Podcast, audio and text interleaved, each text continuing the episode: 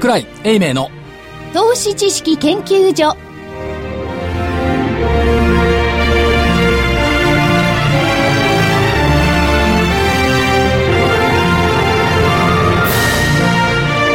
皆さんこんにちは。こんにちは。桜井英明の投資知識研究所の時間です。スタジオには桜井英明所長。は桜井でございます。こんにちは。2週間ぶりになります。い。正木明夫隊長、はい、こんにちは。福井主任研究員。こんにちは。そして研究員のまた新人って言われちゃった、研究員の加藤真理子でお送りします、はい。え今日の、えー日経平均大引けは36円63銭安の1万4000飛び18円93銭。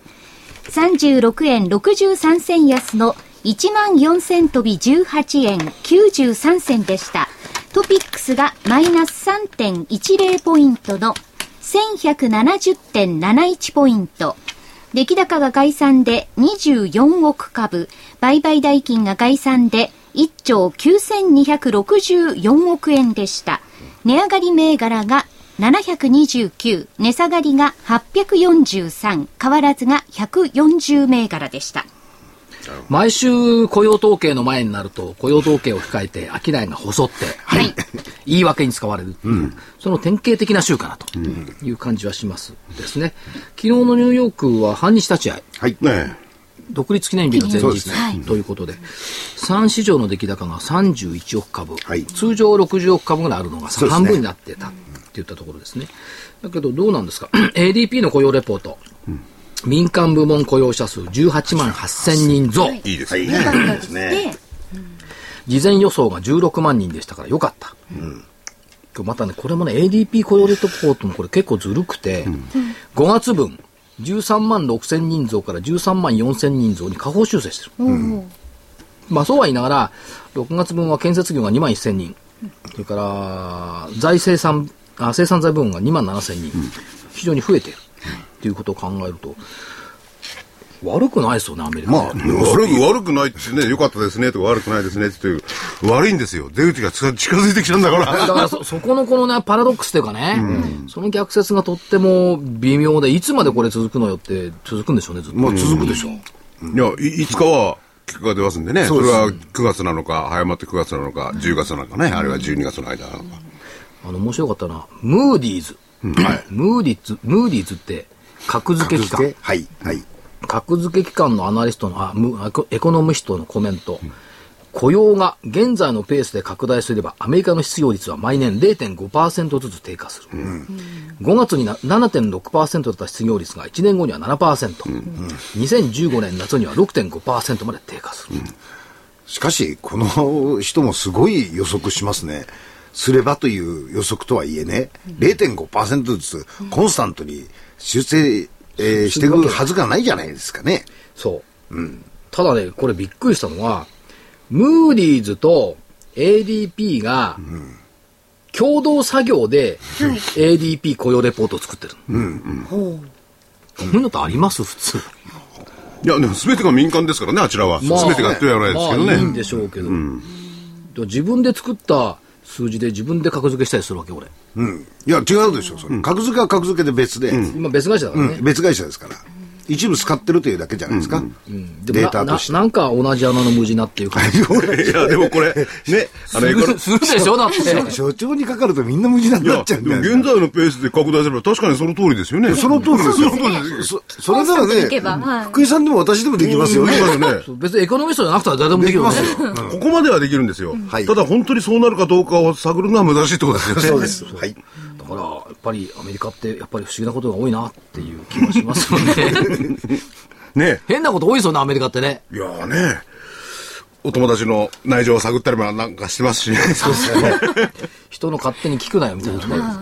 まあそれはそれとして、まあそうは言ってもね、アメリカそのものは、えーっと、やっぱり状況悪くない。はいで、えーっと、あるエレクトロニクス産業のトップの話なんか聞いてても、まあアメリカはいいよっていう話をしてますよね。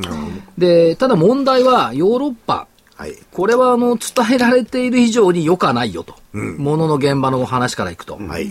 で、良くないよって言われてる割にはこう見えないふりをしてきたんですけども、まあどうでしょう、独立独立記念日のお休みの前だからっていうのがどうかは別にして、にわかにポルトガルが出てきましたよね。できましたね。財政、緊縮財政策の立役者、財務省を含む主要閣僚 G、非常に困ったもんですよね。それから、エジプト。はい。ねえこれも大変ですね。エジプトのその地政学リスク。中国の経済が弱いってのはこれはもともと分かってることですね。この人たちがこうにわかに浮上してきて、でもその割には、世界株下が、まあヨーロッパ下がってますからね。うんでもまあ、首相が前から言ってるようにね、どちらかというと、こういうことっていうのは昨日起こったことじゃないじゃないですか。前から懸念されてたものが、そう。にににわかに表面化とかね、あの、脚光を浴びさせられ始めたっていう格好。だって全然変わってないのに、人人々が注目すれば大変だっていうし、注目の目がそがれれば、全然知らないふりになるし、そそれがマーケットなのに騒ぐっていう、この、この騒ぐっていうのがいつも言ってますけど、よくないよね、っていうところは。でもヨーロッパに関してはね、今年、ドイツの選挙ですよね。はい。選挙に近づいてくるともう、ドイツが力、EU に入らなくなりますよね。そうですねそこにで持ってきてこういうのができたらちょっと困っちゃうっていうのは事実でしょうね。表に出たくないでしょうしね。あの、首相としてもね。だのにユーロは130円水準。これがまたわからない。わからない。売られない。わからないことばっかりで。ね。なんでこういうことを先週、馬淵さんは、あの、明快だったでしょ？明快でした。ね。なるほど。あの、先週ね、あの、お聞きになったあ方から、はい。あの方はどなたか。ええ。ほうえー、馬淵春吉さん。はいはいね。はいえー、東大を卒業して、それはどうでもいいんです。はい MIT で広く、それはあちらの、あちらの、やっぱりあちらの方をね、知りで得てて、いろんな情報はね、はいその大学の人脈で、えー、つながれてるっていうのもありますね。それはあれですよ、日興証券が誇る世界の頭脳ですから。世界の情報。私みたいなドブ板営業と違ってですね、こう銀のスプーンを加えてですね、入社された方ですから。所長はあの国内だから。馬淵さんはインターナショナル。そうそう。ええそうそうそう。でも彼はね、あの、勤務的には国内なんだよね。留学は向こうしてんだけあ、ど。海外駐在してなかったんじゃその割にだから友達からもう聞けちゃうから、別に行かなくてもいいみたいな。まあそそそういうふうに所長に謙虚になられちゃうとついつい冗談で言おうと思ったら、やっぱり皆さんからの桜井は降板して降板してままぶしに変われって。れって。それそれはなかったですけど、ね。い。いちょっと言いづらくなっちゃった。言ってもらってるところで、どんどん言ってもらいえいえ。ってますよ。はい、はい。まあ、先週、そう、お休みさせていただきましたけども、やっぱり芝刈りしてるより相場見てる方がいいね、まさきさん。そうだね。うん、おっしゃる通りですね。それはスコアにもよるでしょう疲れます。はい。いやー、まさきさんがね、腕が落ちたのがよく分かった。本当に。今ですね我々がぶっい叩く今、今、ぶったたくのは今しかない。今でしょ今もう秋になったら、秋になったら投資知識研究所総コンペッツでやろうかと。あ あのねかとまりも参加。はいあそうこれ以上やってるとこいつらバカだと思われますんでそうですねで、えー戻りましょう、でいないいない間にね、はいはい呪縛が解けた木曜日になった。そうです、先週ね。8連敗が終わりました。はい。アノマリーがね、変わってきた。ちょっとずつ。あの割に変えちゃまずいよな。いや、変わって、例えばね、はい。まあ、今日は素直に為替と株価ってのは微妙に連動してますけど、昨日の動きなんて、こうこれもね、国内もおかしいんですよ。昨日ね、為替って1ヶ月ぶりに100円台後半入ったの。だのに、株価はや日経平均安かった。安かった。おかしくないですか？今までね、為替と密接に関係している株価はね、円安になれば株高っていうね、これみんな言ってたじゃないですか。昨日は円安株安よ。いや、でも、所長、それの傾向ってのはもうちょっと前からね、2、3週間前から現れてましたよね。為替と、その、あくあの、株価は連動してないって感じですね。だからね、ファンドの連中が円と日経平均のツーショットをやめたんじゃないかと。あ、あ、そこに行くわけだ。なるほど。じゃあ、何、何、何の、これは、次はツーショットに出てるんでしょうね。とするとね、金と株とかね、金下がってるでしょ。金が下がれば、株が上がる。そんなことはないよな。いや、あり得るかもしれない。あのー結構ね、メタルでやってる連中って、株価弱気な人多かったんですよ。だからメタルの連中が叩かれてるってことは、株価の弱気が叩かれてるってことだから、株価強気になってもいいかもしれない。だって、割とね、そうそう、日本株に対して弱気言っていたのはメタルの連中か FX の連中なのよ。この人たちが叩かれてる、相場的にね。ということは、逆に行きゃ逆相関で株が浮上するかな。っていう気がするんですけど。いかがなもんでございましょうか？まあ、あの、金利はそうなんです。あの、金利がちょっとあんまり動いてないですよね。直近のところでね。アメリカの10年国債が2.5%台まで2.5ちょっとちょっと入ってきて、この間2.6まで入ってましたから、はいはい。と上がると困るでしょ。もう困りますよい。や、でも、アメリカの債券その、やっぱり売り、売り傾向ですよね。いや、まずね、これね、国国債じゃないんだよね。地方債から来てんだよね。地方債と社債って結構売ってるんですよ。で、国債多分最後ですよ。そうですね取り出としては。あの、地方債と、えー国債とのスプレッドっていうのが結構広がってたんですよ。5年ぐらいのゾーンが。これもうね、3ヶ月前ぐらいからですよ。ずーっとその傾向あったのは。うんでそういうところもあって、はいえー今後、アメリカ国債が売られたりなんかすると、中国が売ってんじゃないかなっていう話が出てくるから。いや、だから誰が最後にね、ジョーカーを引くゲームをやってるんだっていうところまでね、そろそろもう入り口まで来たのかなという感じはしますね。ただ足元見てると日本でもその、百貨店の売り上げがね、随分いいだとか、高級品が売れてるだとか、消費に関するところ、まあ実際問題として、足使って北海道まで行ってきましたけども、飛行機満席だしね、ですね。街中、はい。街中ね、はい。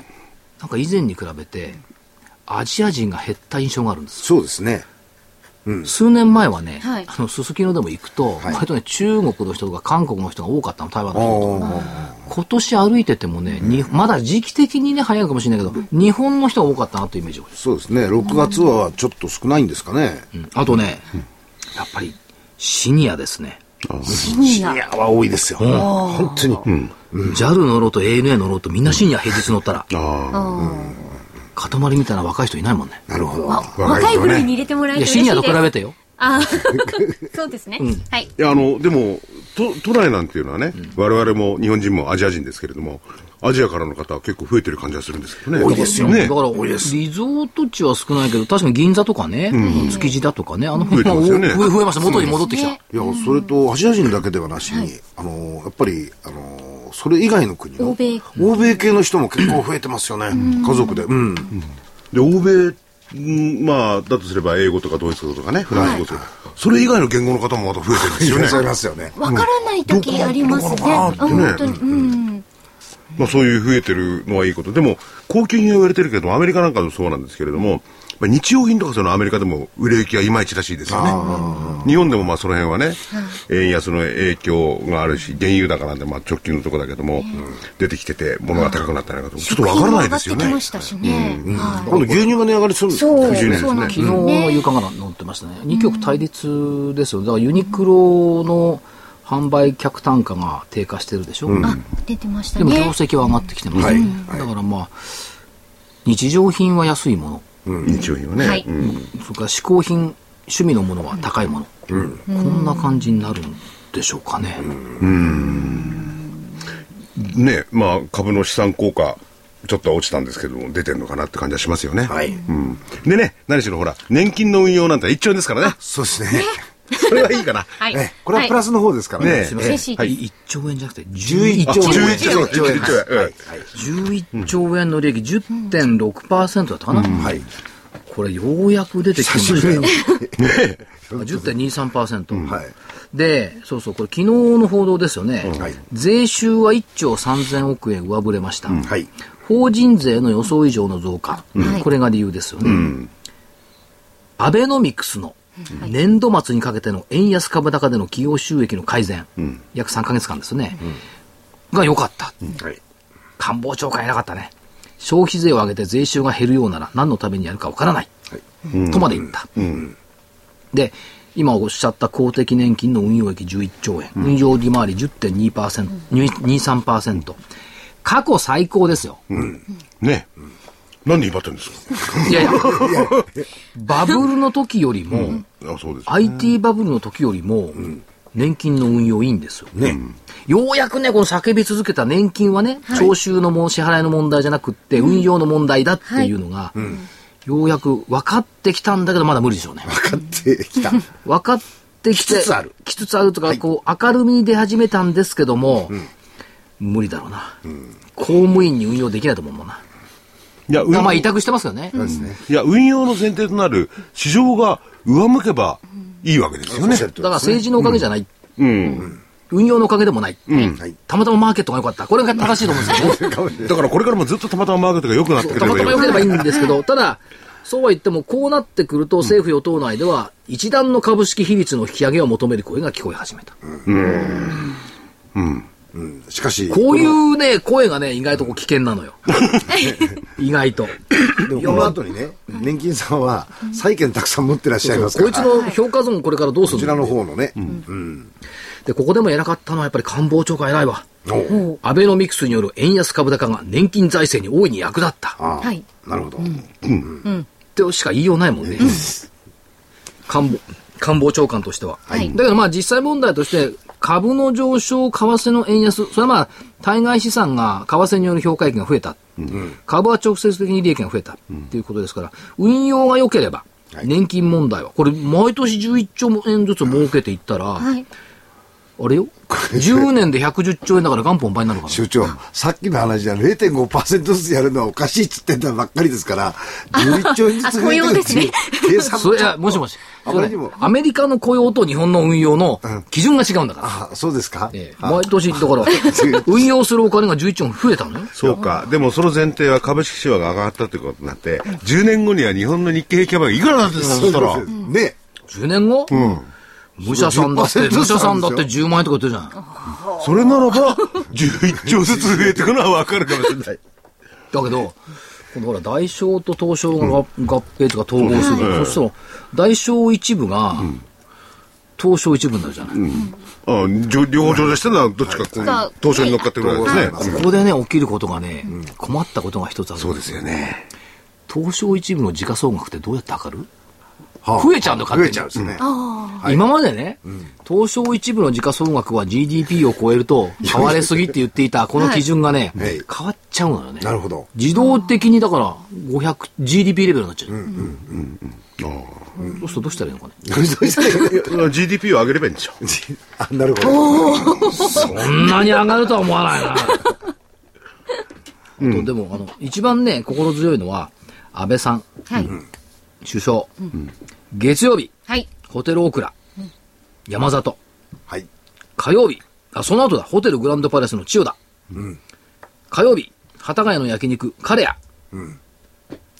昨日、福島はい。行って、はい福島駅のコンビニで3分ほど買い物をして福島止まり。はい元気だと思う。元気だね。うん。ですね。正木さんと私たち4泊5日北海道いましたけどね、こんな生活したら倒れちゃうもんね。つまり倒れちゃうんですね。正木さんも所長も自分の荷物は自分で運んだでしょ？あ、え？だって誰も運んでくれる人いないじゃんそうですよ。あ、宅急便に運んでもらった。まあね、選挙、公示、今日からね。あそうですね。今日。元気じゃないと。はい。皆さん、党首の皆さんも元気じゃないと。他の党首の皆さんもね。に任せられないですよね。不健康なね。いや、でも今回の選挙はね、まあ21日ですけれども、アベノミクスが争点ですよね。ですねまあ憲法とかいろいろあるんでしょうけれどもね。で、アベノミクスがどうなのか何なのか。争点にならないと思うよ。だって土壌政策何もなかったんだ。野田政策ってもう見えないじゃん。唯一消費税上げるって言ったわけじゃん。はい。そいつも上がんないかもしれない。じゃあ野田政策って何だったのって期待した割には。やっぱりね、アベノミクス、たまたまとはいえ、成果が上がりゃ評価される。なんか強いですもんね。なんかあの、今日のえーいくつかのあのニュース見てたら、海外のファンドマネージャーも、その参議院選挙後の、アメリカ、あの、安倍の、安倍政権の、に、あの、変化に期待する武器が結構多いようなコメントが出てきましたね。まあ、それだって、安倍政権でこれ参議院選挙をうまい具合に取れれば3年間選挙ないし、長期政権になってくるでしょ。でしょ。うん。で、石破さんだって、いや、幹事長やれと言われればやるよって全然戦う姿勢持ってないし、それはやっぱり長期政権の日本っていうのは、中曽根小泉に次ぐ3回目ですよ。10年タームは分からんが、3年ぐらいは、えーこのままいけるんじゃないかと。そこが日本の最大のチャンスだっていう。でそこにかけるっていうファンドマネージャーが出てきてますよね。うんまあ、かけなくてもいいけども、期待感は高まるでしょうね。そうねに20年私服の時を迎えたんだから。私服って、その、ただ、あの、幸福な私服じゃなくて、隠れた私服ね。まあ、ファンドマネージャーっていうのは結構いい加減なこと言う人多いですよね。まあ、それは確かに。ファンドマネージャーって、なんだかんだと言っても、せいぜい6ヶ月ぐらい先しか見てないでしょ。で、自分のストーリーが合えばいいんですから。合えば。だファンファンドマネージャーといえばね、社長次長の社長の方、あ社長、次長の社長の方。日興証券の社長やってた金子さん、金子さんあ、はい。金子さんがあの私の本を読んでいただいて、言った言葉、はい。すごかったですよ。なんつったの？ピえーター・リンチをピーター・リンチ。ピーター・リンチを目指せってたの、うん。いや、彼はピーター・リンチみたいな行動をしてるねって言ったんですよ。まあ、ピーター・リンチってマゼランファンドをね、はい。運用したファンドマネージャー、アメリカで有数のファンドマネージャーなんですけども、そのピーター・リンチと、まあ、各企業に行ってね、そうです。えー取材をして、それから銘柄を選んだ、まあ、長期投資の人なんですけども、ババフェットと似てるっちゃ似てるんですけども、ピーター・リンチって言われたから、ピーター・リンチが言ってることを調べてみた。はい。このおっさん結構面白いこと言ったよね。銘柄選択の重要な項目っつうの。はい。1番目。面白みのない、または馬鹿げている社名の会社。いや、面白いな。はい。がいいわけでしょ？まあいいんだって。なるほど。なんでいいと思う、なんでいいと思う？これいやいや面白みがない。馬鹿げているっていうのはなんかちょっと意味はわかんないですけど変な名前の会社。例えばどん、どんなのがいいユんですかね？ニークな、そういうユニークな名前想像力があるとか、そういうことも。それ馬鹿げているじゃないもんねこれ。だからね、これ、違いますよこれね、アメリカだから通用するの。日本だと馬鹿げてる会社、本当に馬鹿げてるから、ね。機関投資家が買おうとしない。うん。だから割安。うん。あ、なるほど。確かに馬鹿げてるのあっちも馬鹿げてるからやめようっていうことになるわけだ。だからね、ここれからね、これ学ぼうと思ったら、業務の内容が変わり映えのしない企業。うん。で、それでもまあ成長してるないとダメなんでしょうけど、プロが注に注目しにくく割安が多い。なんか、なんか、これピーター・リーチさん。ひねくれてるひねくれてるって。ちょ、ちょっと、ああれですね。なんかこう、あれ、業種にいろんなところに手を伸ばさないっていう。いや、そんなんじゃないよ、これ。違うよ、これはあ。違うなんか知らないけど、卑怯な人間かもしれない。あとはね、これ、これもそうかな。感心しない業種。関心？例えばね、産業廃棄物処理だとかね。ああんまり感心される業種じゃない。それは違いますよ。いや、大必要なことですよ。必要なそれはね、アメリカのこの捉え方間違いない。感心するの問題じゃないもん、それは。だけど、アナリストが推奨しにくい。あ、えーあの、環境とかそういうことはね、あの、まあ、まあ、あるケースもアメリカではあるでしょうから、そうなってくると、アナリストは推奨できないですよね。うん日本じゃ。例えばですよ、例えばです株価の面からだけいけばですよ、ことの良し悪しは別にしてね、はい。原発問題に絡んで東電なんて感心しない業種だし、アナリスト推奨しにくいですよね。だけど下がった後この大商いとね、あの上昇下落の連続ってこのボラティリティの高さ、だから推奨しにくい業種ほど動きは激しいんじゃない？の、あるいはその、感心しないってことでいけば、はい。かつての1年半前のオリンパス、あ。はい。財務の不正な動きをやっていて、上場廃止寸前まで行った。当時、みんなアナリストは推奨をやめました。はい。今、それ以前の高値を超えてきてる。っていう。だそういうことも多分あるんでしょう。だからやっぱりこのおっさんは割安株を買うんだろうな。所長、ちょっと待ってください。東京電力にしても、東京電力にしても、あのーその、オリンパスでにしても、これちょっとふさわしい例じゃないですね。アメリカと違うと思うな、これ日本で考えちゃう。じゃあ、じゃあちょっとままともなところでいく。まともに言ってる。はい。日地産業であること。はい。独占事業で参入障壁が高いので、価格決定権が握りやすい。もう一つ、買い続けなければならない商品を売っている。ああ、必需品ってことですね。納得。うーんと、コピー機のインク。いやね、あの、例えば、髭剃りの歯とかね。その通り、髭剃りの歯。なるほど。あれ、買い続けながらねんだ。医薬品もそうだよね。そうですね。飲み続けなきゃいけない。そうですね治るまでは。だから買い続けなければならないなるほど。これは、だんだんまともな方ですね。そうわかります理解できますねはまともです。こっからまたわかんない。はいはいテクノロジーを使う側であること。あ使う開側発しない方ですね。そうそう。でテクノロジーを使使って、コスト削減で収益が改改善される。う。なるほこれもわかりますど。うん、ね。これはわかりますよね。でも結論はこれかな。機関投資家が保有せず、アナリストがフォローしない会社。これがいいですね。これいいな。所長、ぴったり合ってます。うん機関投資家が保有せず、アナリストがフォローしない会社。うんこれ正しいと思う。これ一番正しいと思う。で、これを前提にして、面白みのない、または馬鹿げている社前があればいい。なるほど。で、変わり映えのしない業用なら、まずまず、もっといい。そしてニッチであり、そう。買い続けなければならない商品を出している。これは合いますね。これサーガソ、青い鳥みたいなもん。でもこれ全部その要件を満たしてくれば、それは機関投資家が保有しないで、アナリストもフォローしないですよね。しないですね。いや、それどうやって探すいや、それ以前に個人投資家がバンバンドンパチドンパチ売買してると思うな。あなるほど。ただその意味ではね、その気づきってマーケットで大事じゃないですか。はい。だから、ピーター・リンチが言ってるのは、気づきっていうのをね、今ちょっと茶化して言いましたけど、気づきということを重要にしてるんだと思う。誰もが気づいていないものにやっぱり気づくということがね、はい。必要なんじゃないでしょうか。そう。で、例えばね、今この状況、今日の株式市場、あるいはこのところ見てると、物色の矛先っていうんですかね、分からなくなってきますよね。だから、まあもう一遍このピーター・リンチの教えを守って、守って。そうですねだ。からね、和製ピーター・リンチを目指してる。そう。あ、これで一つタイトルできましたね。な何が？和製ピーター・リンチを目指すということで。あカタリストをやめてピーター・リンチになるか。いや、ピーター・リンチの方が、アメリカ製桜井英明目指すと言わせなきゃダメですよ。ないや、もう、だって、お年いやが。もう無理だと思うよ。いや、お年関係ないですからね。そうですか。それだって言ってみれば、バフェットさんがさ、カタリストになるようなもんだ。それは無理だよね。バフェットさんとはちょっと、投資対象が全く違いますからね。えでも、ピーター・リンチに脚光浴びせてもいいんじゃない？これから。え。いいと思いますね。ねちょっと、ちょっとこれ面白いですね、ピーター・リンチ。いいですね、これ。うん DVD のネタだな。あ、なるほど。DVD そっちに行きますか。いやー、すばしこいというか、そのね、素晴らしいですね。ビジネス感覚で目の付けどころが。いや、というのも、ピーター・リンチの目の付けどころはすごい。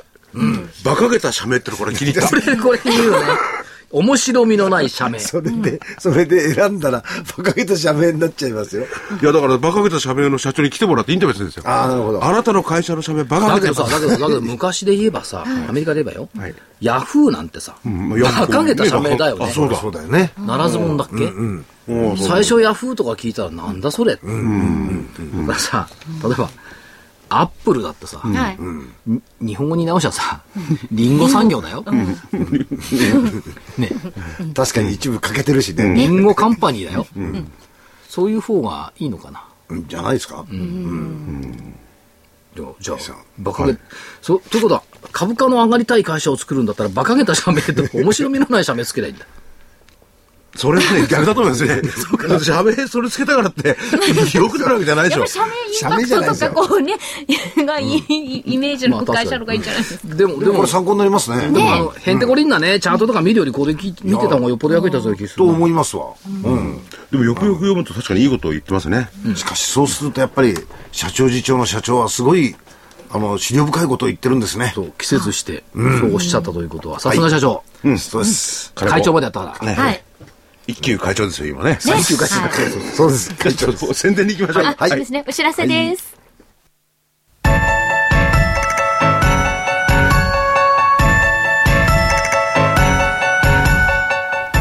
活動的なあなたの応援サプリ。サプリ生活のグルコサミンコンドロイチンは、年を取ると少なくなりがちなグルコサミンとコンドロイチンを無理なく補います。階段の上り下りや立ったり座ったりが気になる方やお散歩スポーツを楽しみたい方におすすめです。サプリ生活のグルコサミンコンドロイチンはグルコサミンの含有量が10粒あたり 1600mg コンドロイチンが 300mg と豊富です。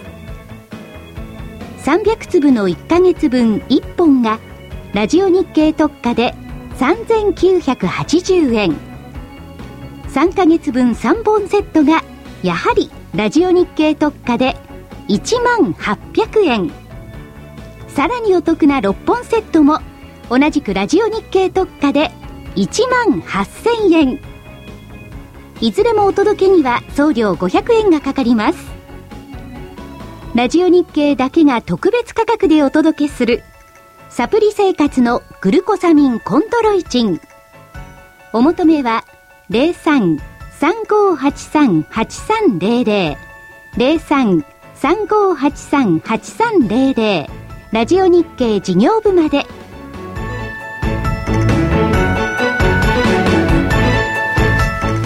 さあそれではスケジュールからお願いいたしますスケジュールですが、はい。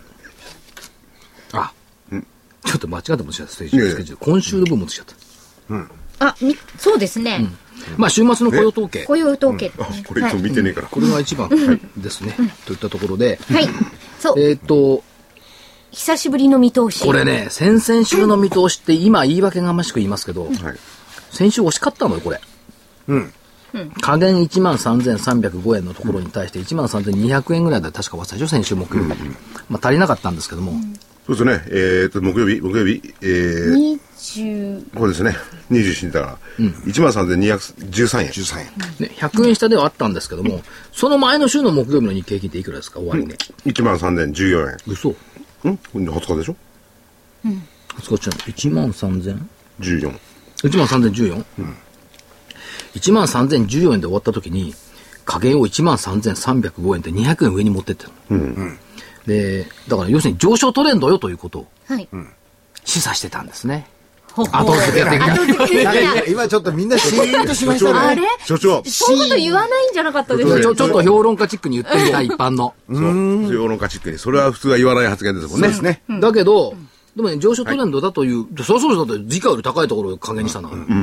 でもまあ届かなかったのは間違いでした。今改めてお謝り申し訳ございません。はい。はい。ね、もう予想はするなっていう声もありましたからね。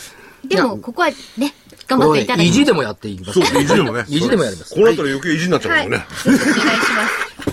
えただ、ただあくまでも皆さんあんまり参考にさされないように。あ、それ、え、それ、何のために出してるのか分かんない、それは、所長ご自身の予想なんだから。はいそうですね。まあ、でも、まあ、参参考は参考。いや、参考にはならないならない予想だもん、それは。たまたま当たるケースはあるけれども、あくまでもいろんなこと、確かにね、あの、チャートとかそういうのが引っ張ってきたりとかいろいろやってあれなんだけど、わかんないんだもん。はい。未知ですからね。無責任なわけじゃないですけどね。来週の見通し。はい。加減。1万3874はい。円。おおなんで？あ、そっか、200円、加減と、200円、加減でしょ？150ぐらいしたうん。ですね。はい。上限。はい。はい。ああ、1万3874円って、あの、均衡表の雲の加減。はい。一目の。あれ、雲この前ねじれてなんとかって言ってましたよね。ネジでは21日後。うん。上限。1万4753円。はい。雲の上に、上。うん。抜けるには。おうだまあ、その水準のあたりで来週は着地するのかな。そうか7月12日 S q の日ですね。結構広広くなりましたね、幅がね。はい、100円ぐらい。で、ちょっと待って。100円、1000円、1000円。あ、ごめんなさい。頭ボケてる。えーっと、整理をしてみますと、25日線、13,260円。はい。今日の終わりが1万3 4018円。4018円。はい。それから75日線、1万3486円。これ昨日の段階ですけども、25日線がからは6%返り。75日線からは4%返り。それから200日線、1万1288円。はるか下ですよね。はるか下。24.5%返してます。これが47%に行ったのが5月の23日。はいそこから急落して3000円。で、えー200日線からの帰りも24%ぐらいまで落っこってきた。6月の S q 値。1ヶ月3週間前ですけども。12,668円94銭。ああ、ずいぶん下ですね。下でした。まあ見るとう。ん、だからまあ、S、メジャー S q を下で決めて、はい9月に向けてはもう一回頑張ろうとしたのが、今そのちょうど中間にいると。はい。いったところでしょうか。7月要請基準。これ結構高いですよ。13,852円50銭。7月1日の終わりね。今月も要請かな、これ。6月要線、7月要線。はい。5月だけが陰線。騰落レーショ。昨日で96.3。ははいい。。まあこれも70を1回割れてからは戻ってきてますね。信用取引の評価損率、6月21日現在マイナス10.12%。2週連続の改善になって、えーっと、先週がマイナス11.11%、3週間ぶりに悪化しました。しかしまあマイナス10%レベルっていうのはそんなに悪い水準じゃありませんよね。っていうところ。増えてきました、最低取引の改ざん。えーメジャー S q を過ぎて増えてきて、先々週、2兆7527億円、931億円増えました。5週間ぶりの増加。そして先週、996億円増えました。2兆8523億円。ということは日経平均1万4000円台でいてもいい最低改ざんだというところですが、まあ妥当な順、水準じゃございませんか。といったところ。妥当な水準なんでしょうけれども、先週末から、えーの上昇、はいね、上昇幅でいうか1400円ぐらいですか、はいあまりにもすごすぎないですか？4日間で1400円。ねはい。それはどう捉えればいいのいいのでしょうか？これね、6月のやっぱり多少お化粧もあったと思うんですよ。あったのと、為替円安方向に向かってきているし、それから裏で過ぎたところからのリバウンド、あれちょっと行き過ぎたかな？はい。ちょっと買いすぎたかなっていうあ逆のリバウンドが1100円。はい。ちょっと売りすぎたかなっていう逆のリバウンドが1300円。というレベルでいいんじゃないでしょうか。ボラティリティどっちにしてもまだ高い。はい。もう7月に向けて、もう6月に言っていた、アメリカの出口戦略も見えないながらも落ち着いてきた。はい。中国経済も見えないながらも 落ち着いてきた。だかいやいや、ますます見えなくなってるだけじゃないです。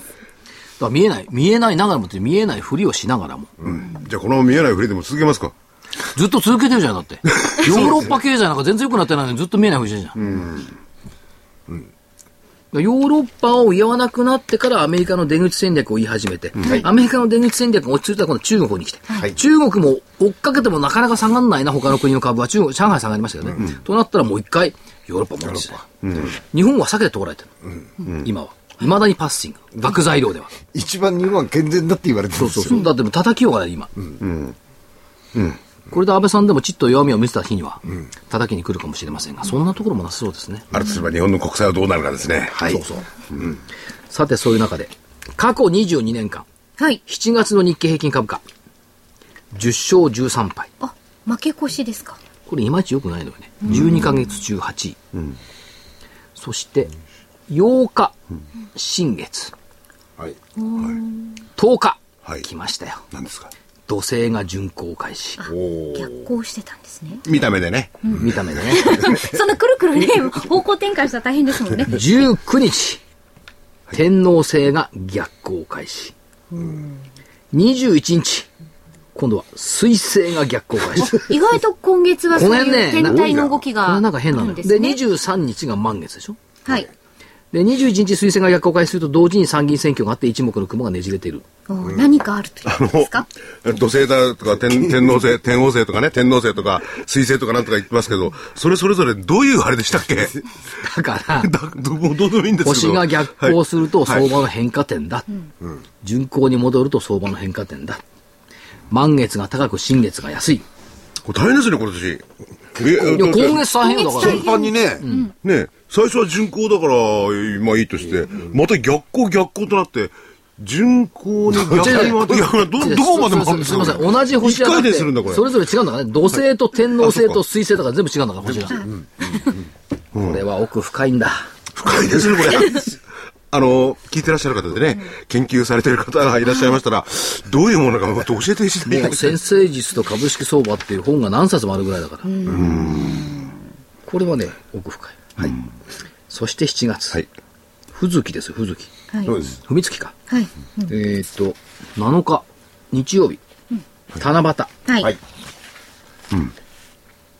七夕にはい。短冊に字や歌を書いて、書道の上達を願うような願い。それがあったから踏みつきと言った。しかし別の言い方は、はい。稲穂が膨らむ含み月。いいですねこ。れ旧旧暦だからね。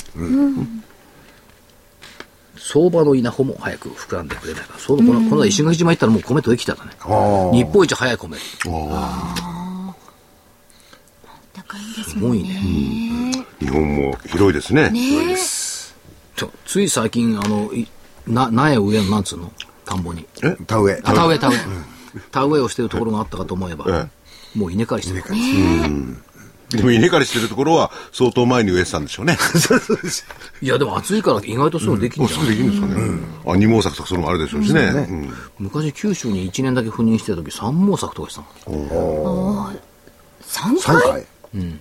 そんなにできるんですか？できる場所もあるらしい。しかし1年に3回。だからね、あの、農林系の金融機関ってね、はい。歴然としてんのがね、はい。当時あの農林系金融機関担当したんで、静岡から向こうはね、はいリスク商品好きなのよ。なるほど。好きっていうかリスク商品も結構ね、あの運用する。はい。埼玉から来たって、リスク商品じゃなくてみんなほとんどボンドだからね。あ債券。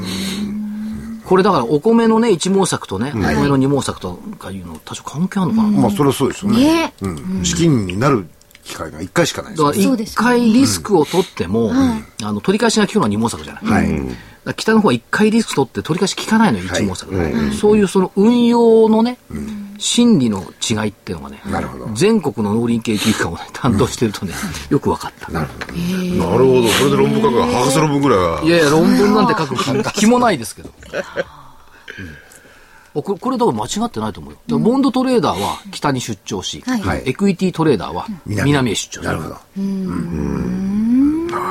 とそれは奥の深い話で。ね。はい。いい話を聞きました現場の。いや、別にいい話でもなんでもない。ちょっとお知らせ言いましょうか。はいはい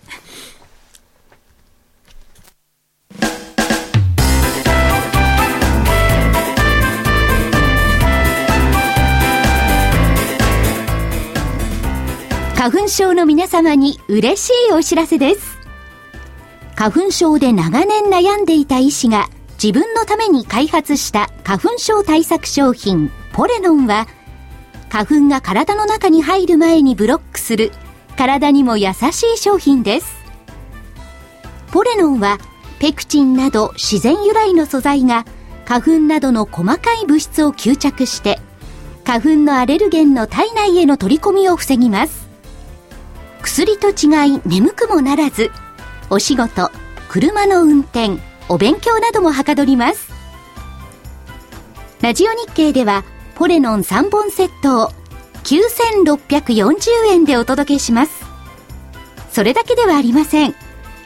ラジオ日経ではポレノンをお求めいただいた皆様にウイルスなどの侵入を防ぐ高機能マスクをプレゼントしています。ポレノン3本セットに高機能マスクがついてお値段は9640円。送料500円をいただきます。お求めは03-3583-8300ラジオ日経事業部まで。さあそれでは来週に迫りました沖縄セミナーのご案内です。えー来月、あ、来月では失礼しました。来週。来週。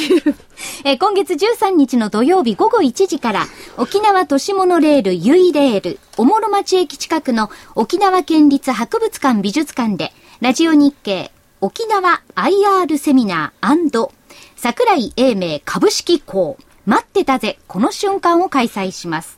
人気の IR パーソナリティ高山課長でおなじみ、研気レンタル最大手の金本、クラウド、モバイル、IT ソリューションのスペシャリスト、コムチュア。この2社が IR プレゼンテーションを行います。そして鳥は桜井英明さんによる相場展望究極の個別銘柄戦略です。え総合司会は私初めて行かせていただきます。よろしくお願いいたします。え商品券1万円分などが当たるお楽しみ抽選会のほか、来場者全員に素敵なプレゼントもご用意しています。参加ご希望の方は、沖縄セミナー専用ホームページからご応募ください。え住所、氏名、年齢、職業などをご明記ください。え締め切りは本日7月4日です。抽選で100名様を無料ご招待いたします。まあ、会場沖縄空港からも、那覇空港からもとてもアクセスも良くて、駐車場も完備しています。まあ、県内の方はもちろん、観光と合わせて、県外からのご参加もお待ちしております。まあ時期が時期ですから、ね。うん。札幌からでも。まあ会社は札幌からも来ますからね。東京からでも、はい大阪からでも、福岡からでも、名古屋からでも、はい行けますんで。夏休み前ですから、まだね。えーと、加藤、加藤まりと加藤さんと、えー当然ね、所長は。はい。はい。で、あとは向井さん。それで、高山ですね。高山、高山、高山さんですね。高山ですよ、高山さんですよ。だから、投資知識研究所番外編。はい。福井さんがいないね。おさお誘いなかったもんで。寂しいね。えー寂しいですね、僕も。はいはい。じゃあ、なんかお土産買ってもらえばいいか そうですなぜひお土産をで。も沖縄ラジオ日経がいてもこれ久々なんじゃない？あんまり聞かないもんね。ということで、かたまりアナウンサーの、えーラジオ日経のはい。司司会デビューかな？そうです、そうです。お、10 15日も月曜日海の日でしたっけ？そうですね。3連休になる方多いですね。あ遊んで帰ってくるの？し遊んでこないですよ。私はお仕事ですもの。私はどういう ぜひ皆さん、あの、参加の申し込みをもう一遍。ははい。えー専用、沖縄セミナーの専用ホームページから、これラジオ日経のホームページの方からお進みください。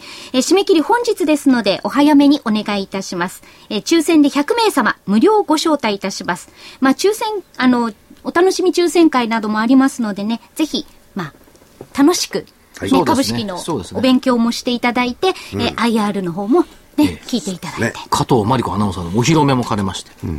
沖縄のね、沖縄の方たちは初めてでしょ。まあ、注目のね、金本と小茶ですからね。いや、札幌でもね、金本小武ちゃんもアシスト見てくれたとかね、小武ちゃん表彰4社ありましたけども、はい。満員満席でしたね満員でしたね。本当にいっぱいでしたよ。沖縄でも満席になるか。じゃあ塊、塊だからなるでしょう。ね。うん。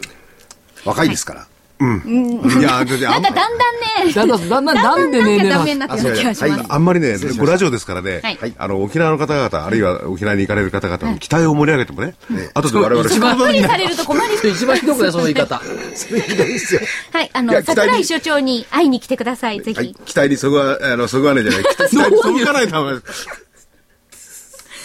えー来週の土曜日13日午後1時からになりますので、ぜひ皆様お越しください。お待ちしております。他の、他のお知らせもちょっと。はいえーそれでは、投資知識研究所の6月号の DVD 好評発売中です。はい。6月号、マネーゲーム。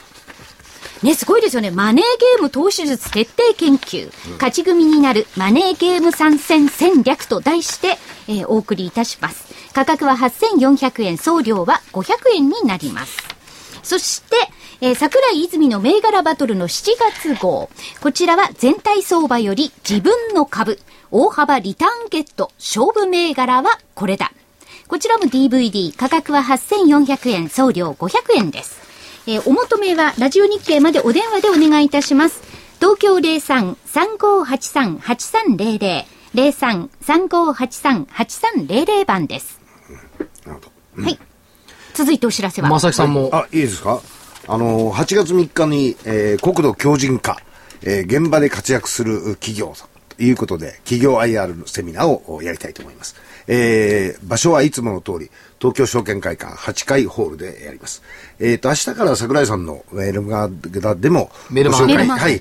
紹介させていただきますし、我々のホームページの方でも紹介させていただいておりますので、えーぜひ、ホームページは日本 IFA 協会のホームページをご覧いただければと思います。で具体的にはどうですか？あの、国土強靭化になんとか企業ってのはどういう企業が？えっ、と、金本さんとかですね、はいはいえっ、と、夢新さん。はい。この会社さんに出ていただいて、えー投資知識研究所の、おえーメンバーでですね、えー構成をさせていただこうというふうにちゃんと、ちゃんと福井さん呼んだ？福井さんにも声かけたんですけどね、土曜日、俺仕事しない？は休みだから嫌だと。